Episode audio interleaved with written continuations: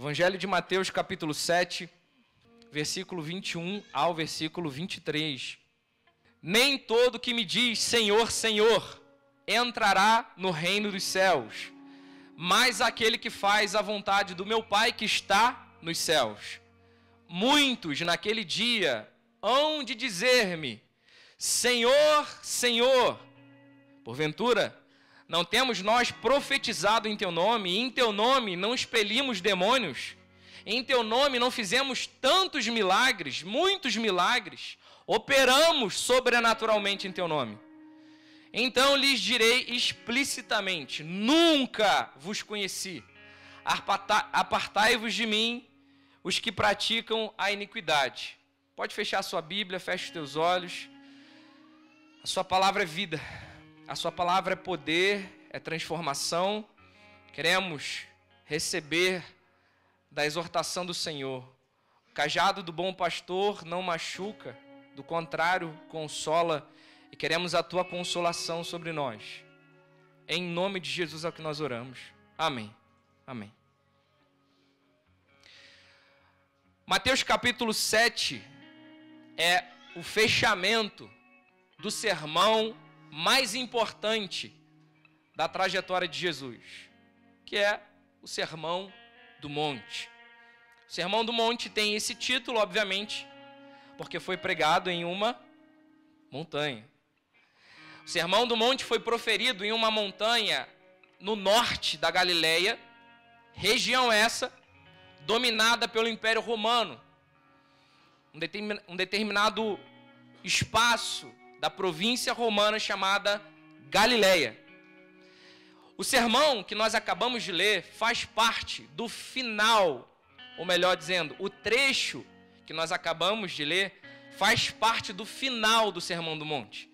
Esse sermão é encontrado do capítulo 5 ao 7, portanto, Sermão do Monte, capítulo 5, 6 e 7 de Mateus. Esse é o primeiro sermão público da carreira ministerial de Jesus. Digo primeiro, porque antes do Sermão do Monte, Jesus havia pregado apenas uma vez publicamente. Porém, essa pregação se deu numa sinagoga local da Galileia, chamado Sermão da Sinagoga. Esse sermão, Jesus diz que é a encarnação de Isaías 61, mas é um sermão local regional, fechado a uma sinagoga. Portanto, o Sermão do Monte é o primeiro sermão aberto ao público de Jesus. Havia uma expectativa no coração dos espectadores, por isso expectativa. Havia uma expectativa no coração desses irmãos que estavam na montanha. O que será que esse homem da Galileia tenha a pregar para nós? Discípulos, seguidores, curiosos? O Sermão do Monte atraiu uma série de pessoas diferentes. Poderia citar algumas delas. Esse cenário é constituído, por exemplo, por zelotes. Os zelotes eram parte de um partido judaico formado no século I antes de Cristo. Os zelotes acreditavam que apenas Deus tinha o poder de governar a Galileia a Palestina, Israel, Jerusalém. Então os zelotes acreditavam que poderiam destronar o império de Roma. Não é à toa que no ano 66 depois de Cristo tem uma revolta chamada Revolta Judaica dos zelotes, justamente em Jerusalém, destronando parte do exército romano. Haviam outros espectadores, como os fariseus, você conhece muito bem os fariseus. Os fariseus foram fundados, ou pelo menos o farisaísmo, foi fundado no século II a.C. E o termo fariseu vem do hebraico persurrim, que significa separados ou separatistas. Os fariseus eram aqueles que eram os santarrões da época. É aqueles que ditavam a espiritualidade alheia, diziam quem poderia fazer parte da comunidade judaica e quem não poderia fazer parte. Então havia uma expectativa no coração dos fariseus: será que agora que esse homem da Galileia vai falar a respeito da lei de Moisés e zelar pela lei de Moisés? Os zelotes, em contrapartida, estavam com a expectativa de: será que Jesus é vai destronar o Império Romano agora nesse discurso? Será que é agora que ele fala que não devemos pagar tributo a César? Então havia expectativas. Coração dos zelotes, coração dos fariseus. Haviam saduceus, essênios, herodianos, samaritanos, multidão, curiosos, discípulos. Essas pessoas preencheram o público que ouviu o sermão do monte de Jesus. Cada um com uma expectativa em seu coração. É agora que ele vai instaurar o reino de Israel, diziam alguns. É agora que ele vai reafirmar o ministério de João Batista, diziam os joaninos. Eu acho engraçado quando a gente imagina igreja primitiva, porque a gente acha que a igreja primitiva é a formação de um grupo apenas. E aí a gente diz assim: temos que voltar ao período da igreja primitiva, onde todos eram um só e viviam em comum acordo. Isso é uma grande mentira. Havia uma série de facções dentro da igreja. Isso mesmo, no livro de Atos, podemos perceber que havia o movimento dos judeus da terra, o movimento dos judeus helênicos, o movimento dos joaninos, o movimento daqueles que vinham de Pentecostes de Jerusalém, Houve um Pentecoste chamado Pentecoste Samaritano. Você sabia disso? Grupos, expectativas, pessoas, cada um lançando sobre Jesus um tipo de demanda. Só que a grande questão é que Jesus não veio para servir aos nossos interesses. Jesus não veio servir aos interesses dos saduceus, dos fariseus, dos herodianos, dos samaritanos, dos zelotes, dos discípulos, dos seguidores. A questão é que Jesus não é um Uber que nós pegamos para chegar ao nosso destino.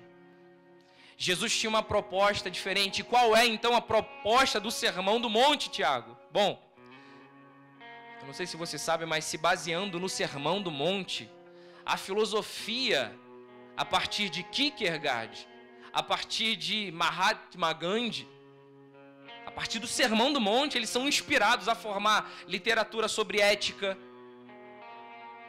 sobre sociedade. Kierkegaard usou o Sermão do Monte. Filósofos usam o Sermão do Monte para falar a respeito de movimentos sociais, se baseando no Sermão do Monte, movimentos sociais como pacif pacifismo, como o movimento dos direitos civis. Vários movimentos sociais usaram o Sermão do Monte para uma pauta política, para uma pauta social.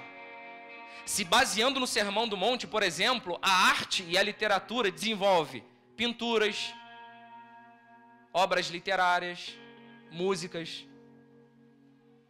Mas será que a intenção do Sermão do Monte foi apenas uma pauta moral, ética e social? Qual é o propósito desse sermão? O que Jesus quis dizer quando disse: Nem todo aquele que diz Senhor, Senhor entrará no reino dos céus. Primeira coisa que nós precisamos aprender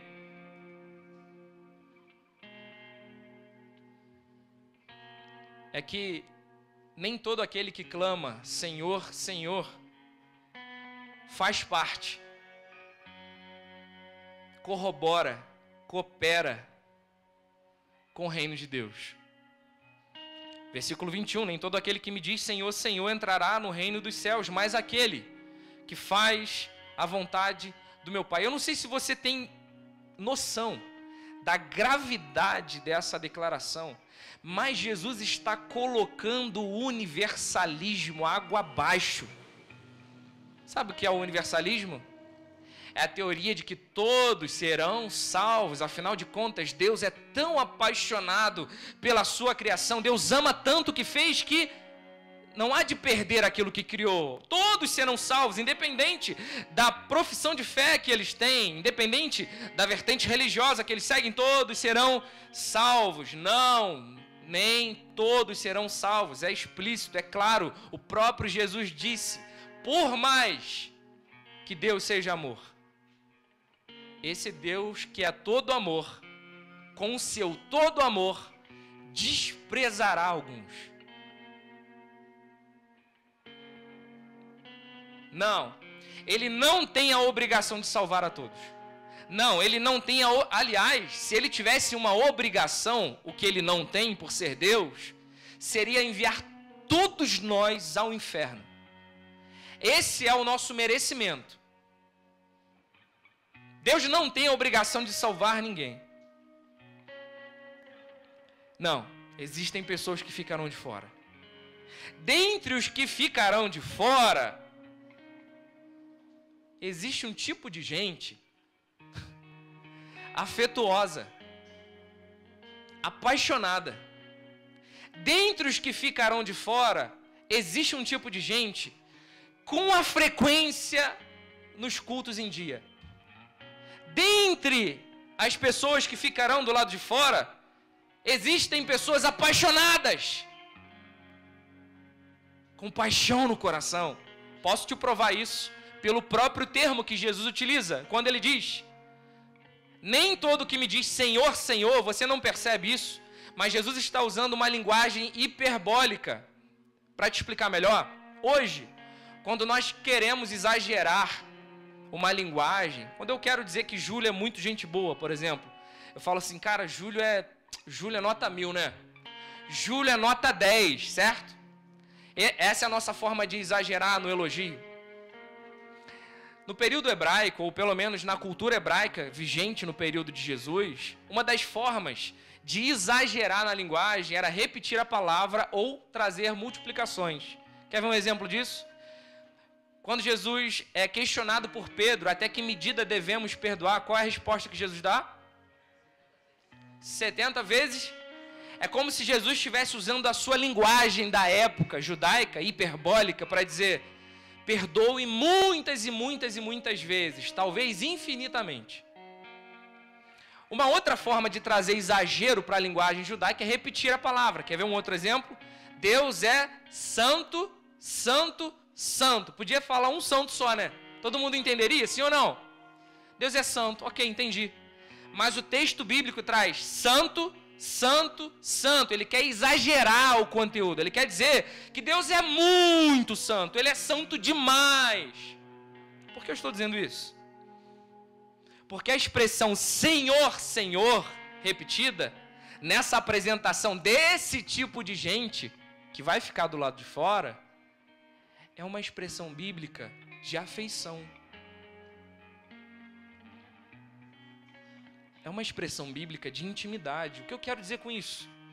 Eu quero dizer o seguinte: Jesus está dizendo que vai haver um tipo de gente que vai ficar do lado de fora que clama de uma maneira afetuosa, que clama de uma maneira apaixonada por Ele, que adora Ele de um jeito apaixonado, que lê as escrituras de um jeito apaixonado, que frequenta os cultos de uma maneira apaixonada, que levanta as mãos na hora do louvor de uma maneira apaixonada. Então, Jesus está dizendo que esse tipo de gente vai ficar, alguns deles, né?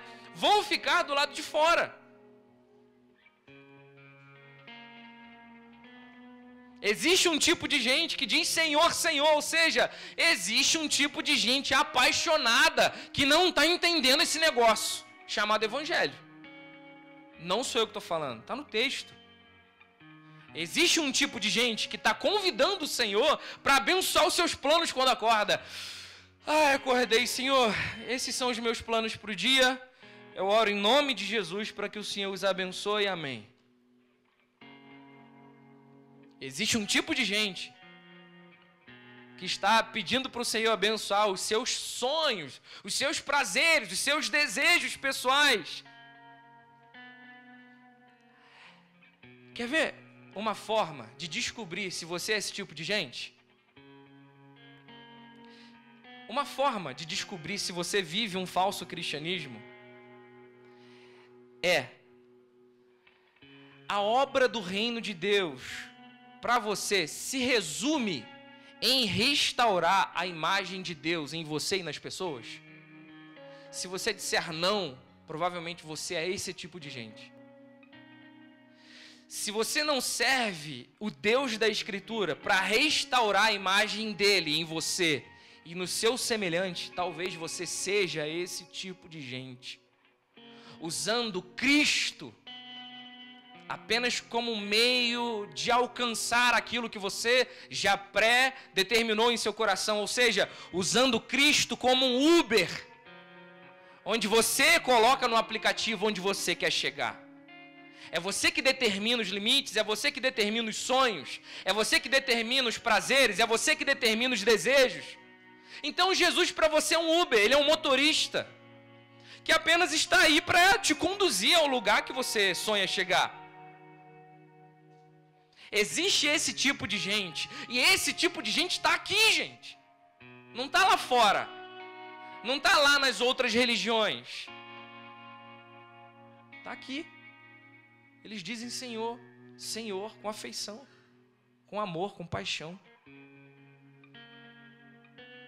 Esse tipo de gente declara com a vida de maneira diferente daquilo que é declarado no culto. Esse tipo de gente que quer avivamento no culto, esse tipo de gente que quer mover espiritual no culto, não quer perdoar lá fora o irmão. Esse tipo de gente com afeição, que, que ama o Senhor, odeia pagar o que deve. Esse tipo de gente que tem o Senhor no lábio, que tem avivamento na boca, ele difama o irmão com fofoca, com arrogância, com mentira. Então é esse tipo de gente que vai ficar do lado de fora. Porque tem a palavra certa no lábio, tem a Bíblia certa na boca, tem o Senhor certo na confissão, mas vive lá fora sem confirmar a sua confissão daqui de dentro. É uma vida que não é invadida pelo culto e um culto que não é invadido pela vida. O culto não invade a vida lá fora dessas pessoas. Eles declaram aqui só. Eles querem aqui só. Eles querem sentir o avivamento, o arrepio do Senhor, mas eles não querem perdoar. Eles não querem abrir mão. Então por que, que eles estão aqui? Não é verdade, gente? Acho que não tem ninguém assim aqui hoje não. Mas às vezes aparece alguns assim aqui. Por que, que eles vêm? Porque eles estão como os fariseus, os zelotes, os herodianos, os samaritanos. Eles estão depositando em Jesus o seu lugar desejado. Jesus serve apenas para levá-los a esse lugar. Você é assim? Pensa aí rapidinho, pensa. Eu sirvo o reino de Deus para restaurar a imagem de Deus nas pessoas? Se a resposta é não, você precisa você precisa avaliar seu cristianismo urgentemente. Então, esse tipo de gente, primeiro, tem a palavra certa na boca, tem a Bíblia certa na boca, tem a teologia certa na boca. Mas a teologia que eles têm aqui não confirma a vida lá fora. Em segundo lugar, existe um outro tipo de gente na verdade, é um tipo de gente que complementa o primeiro tipo de gente. Versículo 22: Muitos naquele dia hão de dizer-me: Senhor, Senhor. Mais uma vez, o Senhor traz a expressão Senhor, Senhor repetidamente. Porventura, não temos nós. Agora preste atenção nisso aqui. Vocês estão aqui comigo, gente? Amém? Estou vendo muita, muita gente dispersa. Preste atenção nisso. Muitos naquele dia hão de dizer: Senhor, Senhor, porventura não temos o quê? Versículo 22, lê aí. Então, peraí, o que, que, que essa gente estava fazendo? Que mais? Continua aí. Expulsavam demônios. E o que mais que eles fizeram? Ok, prestem atenção aqui, gente. Esse tipo de gente que vai ficar do lado de fora profetiza esse tipo de gente que vai ficar do lado de fora expulsa demônio, e esse tipo de gente que vai ficar do lado de fora faz milagre. Jesus não está dizendo que esses atos, esses serviços são. Ah, como eu posso dizer? São falsos, eles são verídicos. São serviços verídicos, são, são trabalhos feitos de maneira adequada, não é Satanás operando. Esse tipo de gente opera em nome de Jesus e Jesus responde em seu nome. Que louco isso, né, gente? Mas por que, que eles são rejeitados? por que, que as obras desses homens e mulheres estão sendo rejeitadas? Então, recapitulando a pergunta, por que tem gente que expulsa demônio, faz milagre, profetiza, que não vai entrar? Porque eles o fazem para exibicionismo. Meu irmão, é muito fácil servir qualquer outra religião. A maior parte das religiões vão exigir alguns comportamentos e tarefas e você logo será aceito por ela, por elas. Mas o cristianismo tem uma parada que é muito louca. Para o cristianismo não basta fazer o certo. Para o cristianismo tem que fazer o certo com o coração certo. Que eu quero dizer com isso? Em qualquer outra religião, você cumpre algum modo operante, você cumpre algum, alguma exigência daquela religião e você está aceito, você está pronto, você está habilitado. Mas o cristianismo é diferente. Você pode apresentar o serviço certo. Você pode apresentar a profecia certa. Você pode apresentar a cura que um paralítico aqui nessa igreja precisa hoje. E isso não significa que você é apto. A gente ama os profetas e a gente diz assim: a gente confirma se ele é um profeta de verdade quando que ele profetiza com mentira. Tem falso profeta que profetiza coisas que acontecem. Um falso profeta não é demarcado por falar coisas que acontecem, é demarcado por não edificar os santos na obra do ministério. É o que Paulo diz em Efésios. Se alguém curasse um paralítico aqui, em nome de Jesus, irmão, choveria o WhatsApp no outro dia para esse curandeiro, dizendo: Ora por mim, irmão, eu vi que você tem o dom de cura. Vocês, vocês cedem por pouco demais, gente. Vocês cedem por pouco demais. Vocês precisam conhecer o Senhor. Vocês precisam parar de se iludir com quem tem Cristo na boca, mas não tem Cristo na vida. Vocês amam uma boa palavra, vocês amam uma boa pregação, vocês amam uma boa profecia. Cura então? Curou? Meu irmão, para sempre. Profeta de Deus. Esse aí é ele na terra e Jesus no céu.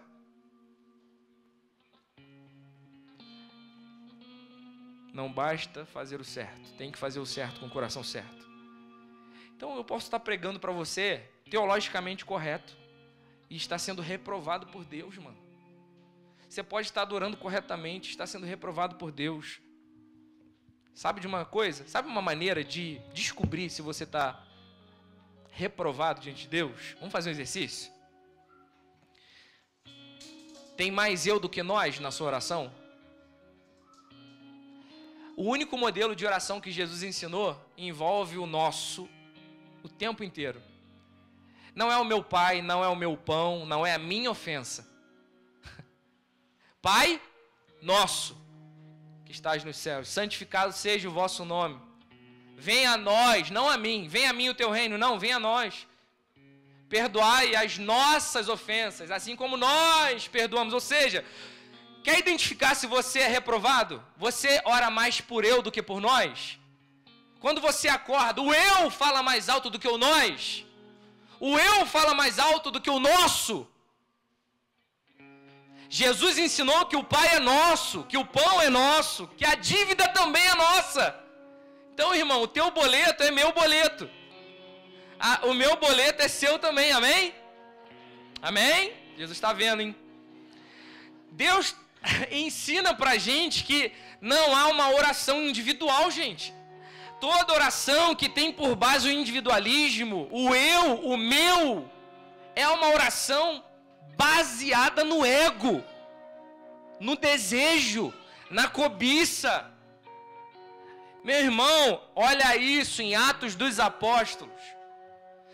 A igreja primitiva resolve assim, ó, em semanas, em meses, o que o Estado está tentando fazer há 500 anos no Brasil, por exemplo. A gente está tentando resolver a fome com várias estratégias políticas, partidos políticos. Sabe como que resolveram a fome em Atos? Cada um reparte o que tem, nada é meu, tudo é nosso. Só que você não quer abrir mão do que é seu. Aliás, você adora o que é seu, você idolatra o que é seu. Você não consegue viver sem o que é seu. E isso te faz um idólatra.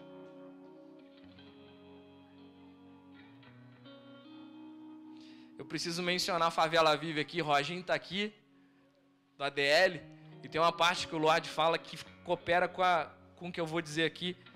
Ele diz: Um de nós está preso, ninguém está solto, não é isso, Roginho?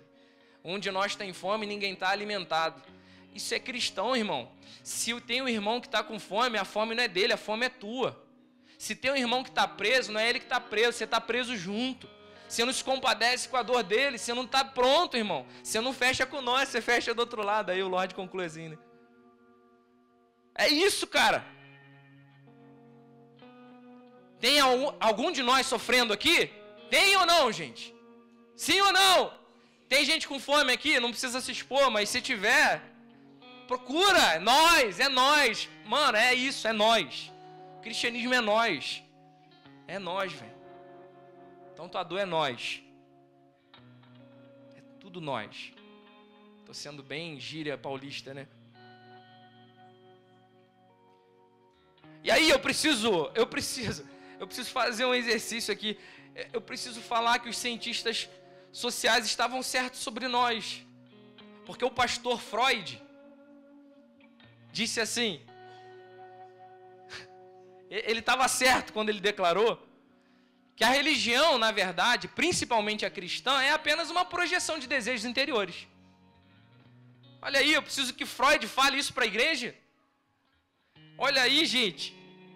Eu preciso confirmar Karl Marx. Olha, eu concordando com Karl Marx. Karl Marx disse: a religião é uma forma de calar as massas famintas. É isso que o cristianismo tem sido?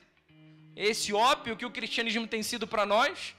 O cristianismo serve apenas para calar os seus instintos, os seus desejos, suas cobiças. Jesus é um Uber.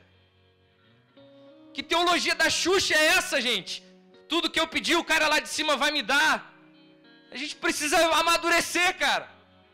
Que cristianismo nós estamos nos tornando? A gente precisa trazer Nietzsche, que é um ateu, que já está no caixão, mas a gente precisa revirar o cara e trazer para dizer para a gente que a religião é caprichosa e tem sugado a energia da humanidade. Por quê? Porque a religião não te dá uma solução, ela te dá um Deus para adorar que não é Cristo.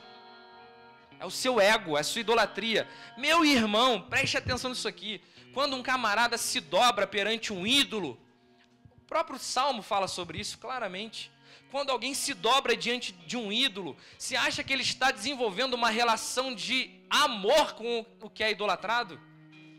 Eu vou te dar um exemplo tosco. Estercos é o deus da fertilidade em Roma, certo? Daí vem a palavra esterco. Estercos, um deus que fertilizava a agricultura romana, era adorado pelos romanos. Mas aqui, você acha que tinha uma relação de amor de, dos romanos com estercos? Sabe qual era a imagem de esterco? estercos?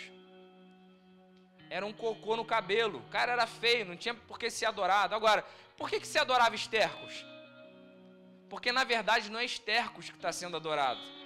É a idolatria da provisão na agricultura. Então, quando eu me, adoro, eu, eu me dobro diante de um ídolo, não é o ídolo que eu adoro, eu adoro a mim mesmo.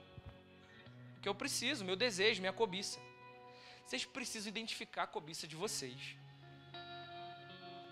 Porque pode ser que vocês estejam adorando a Cristo, mas não é Ele, é a sua cobiça.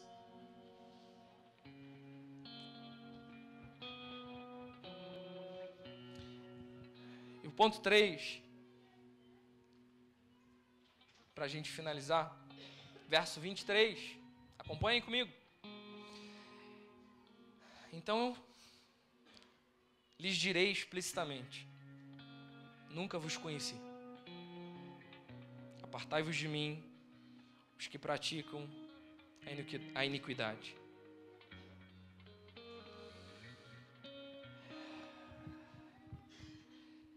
Jesus está dizendo que uma relação íntima com Ele parte do pressuposto de obediência. Jesus está dizendo que não adianta profetizar e confessar nos lábios se não há a premissa da obediência. Então, assim, gente, na moral, Se vocês acordam de manhã e falam assim: Senhor, esses são os meus desejos para hoje, abençoe-os. Se vocês fazem isso, vocês precisam urgentemente acordarem, porque vocês são essas pessoas que vão ficar do lado de fora. E a minha proposta para essa noite é que a partir de hoje vocês comecem a acordar e não mais apresentar ao Senhor a sua lista de desejos para o dia, mas apresentar para o Senhor da seguinte maneira: Senhor, qual é o seu plano para Teresópolis hoje? No que eu posso ser útil para aliviar a dor do seu coração, Jesus?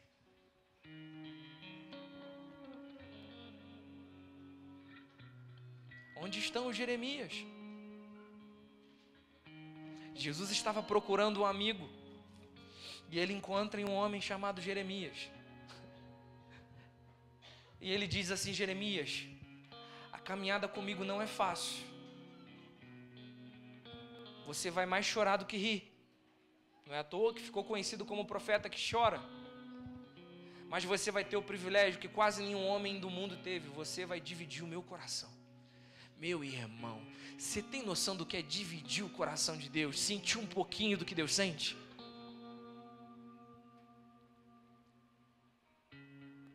Deus, o que o Senhor está sentindo sobre Teresópolis? Eu acabei de saber que Teresópolis está em primeiro lugar na região serrana com o maior índice de abuso infantil, cara. As nossas crianças estão sendo abusadas sexualmente nessa cidade. Você acha que Deus não está chorando por isso? E você ainda tem coragem. Você ainda tem coragem de colocar os seus desejos na frente de uma criança que está sendo abusada? Tiago, então você está propondo que eu não devo orar mais por mim? Não, não é isso. O que eu quero dizer é que você é o último da fila. O que eu quero dizer é que enquanto o outro não estiver confortável, você tem que ficar desconfortável. Cara, eu tenho saudade daquela pregação do Livres em 2007, não sei. Vale a pena morrer para que os outros possam viver. Vale a pena deixar de dormir para que outros possam dormir mais. Foi isso que Cristo fez e é isso que Ele apresenta a nós. Precisamos começar a abraçar o que Deus está sentindo. E dizer: Senhor, agora eu sou o teu Uber. Fala para mim onde é o destino hoje, Jardim Gramacho, vamos para lá amanhã. Onde é o teu destino hoje? Fischer, vamos para lá para Fischer. Onde é o teu destino hoje? Aquela escola municipal que tem um, um caso de abuso lá. Meu irmão, você está conseguindo entender isso?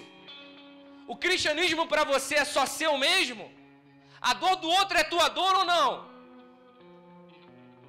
Ah, deixa para lá, deixa ter fome para lá, o que importa é eu estar tá comendo aqui. Meu irmão, isso não é cristianismo, isso é idolatria. Você não adora Cristo, é Ele quem disse, não sou eu.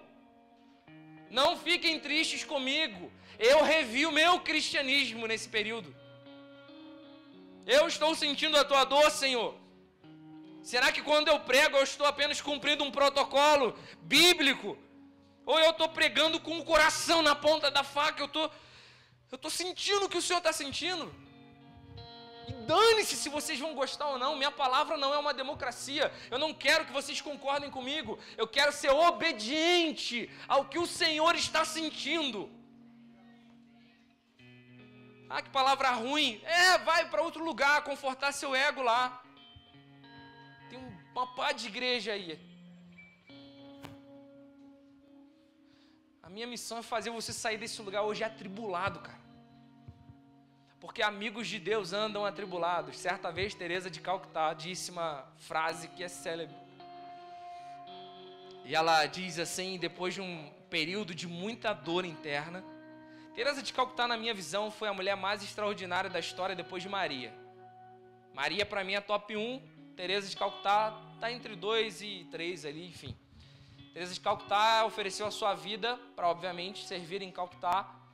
E ela serviu na área da enfermagem, da medicina e deu a sua vida para ajudar pessoas sofrendo. Então, a vida dela é isso aí. Certa vez Teresa de Calcutá estava passeando com uma senhora de 60 anos virgem. Vocês não estão preparados para isso não, gente. Virgindade, eu morrer virgem, é ruim. Vocês são muito secular, velho. Vocês medem masculinidade. Se eu entrar nesse assunto, eu não vou parar hoje. Vamos mudar, vamos voltar. E aí ela estava andando com uma senhora de quase 60 anos numa van, indo fazer uma atividade comunitária em uma região precária da Índia.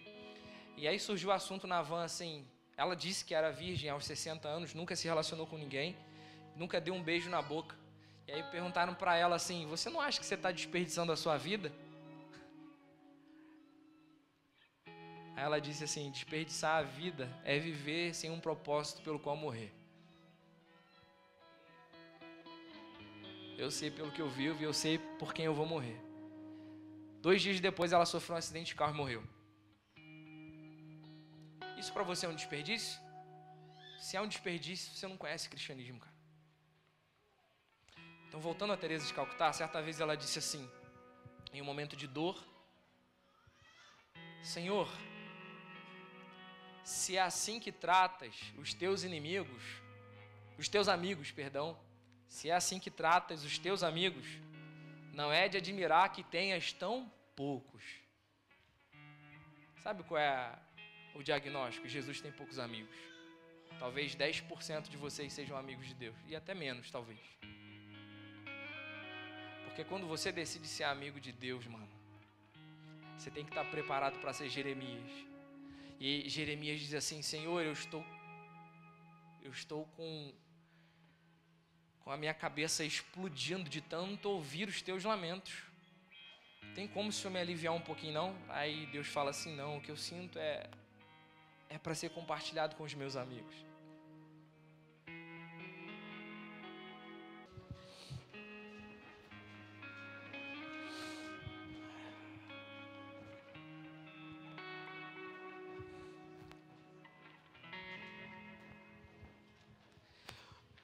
E aqui agora eu vou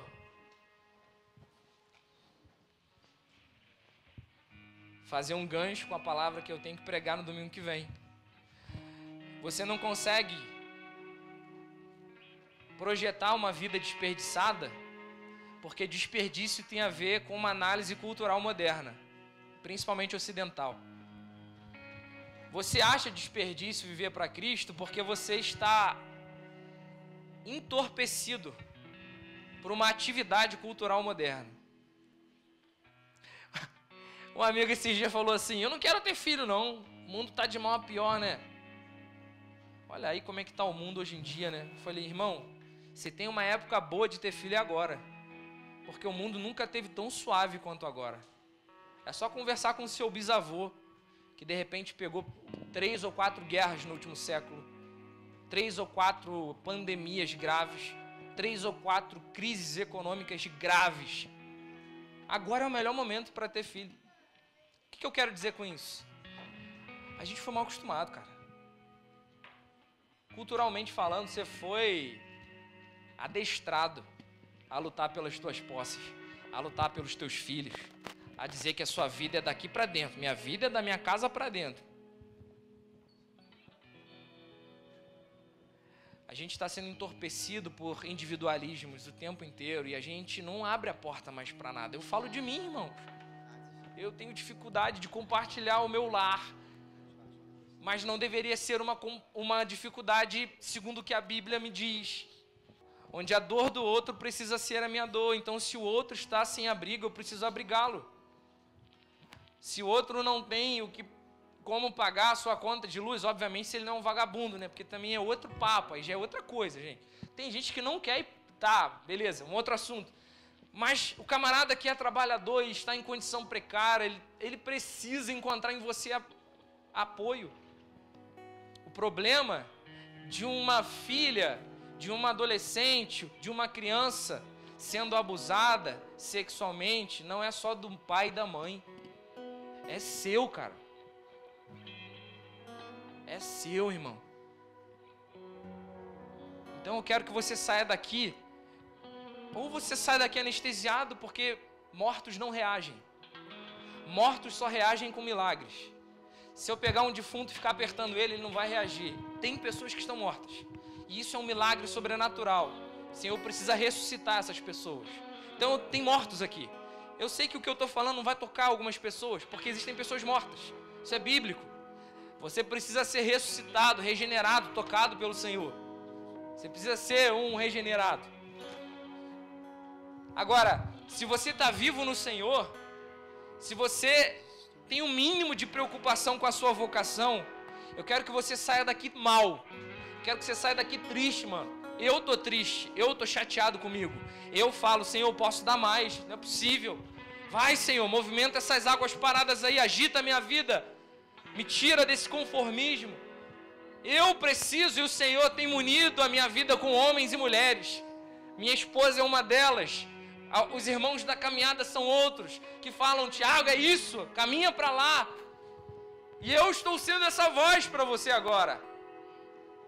Senhor, é isso, não tenho nada a dizer mais. Isso foi o que o Senhor ministrou no meu coração. Eu quero que o Senhor opere milagrosamente aqui. Em nome de Jesus, existem pessoas mortas nesse lugar.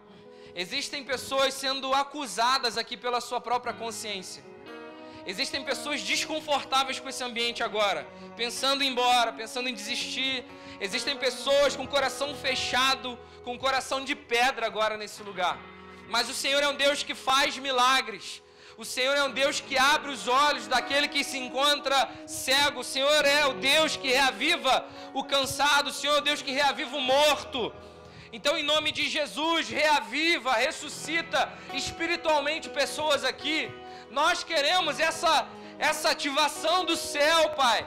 Nós não queremos uma vida inerte que só pensa no eu, que só pensa nas nossas demandas pessoais, nas nossas cobiças pessoais. Ah, Senhor, frustra o sonho de meninas que acham que a vida delas se resume, se resume em um casamento. Frustra homens que acham que a sua vida se resume a uma ação sexual. Não, a nossa vida encontra significado nos deleitando no Senhor. Sim, Pai. Levanta novos eunucos, Senhor, que não vão dividir a sua paixão com qualquer outra pessoa, a não ser o Senhor. Essa é uma oração ousada. Sim, nós precisamos de pessoas desapegadas. Sim,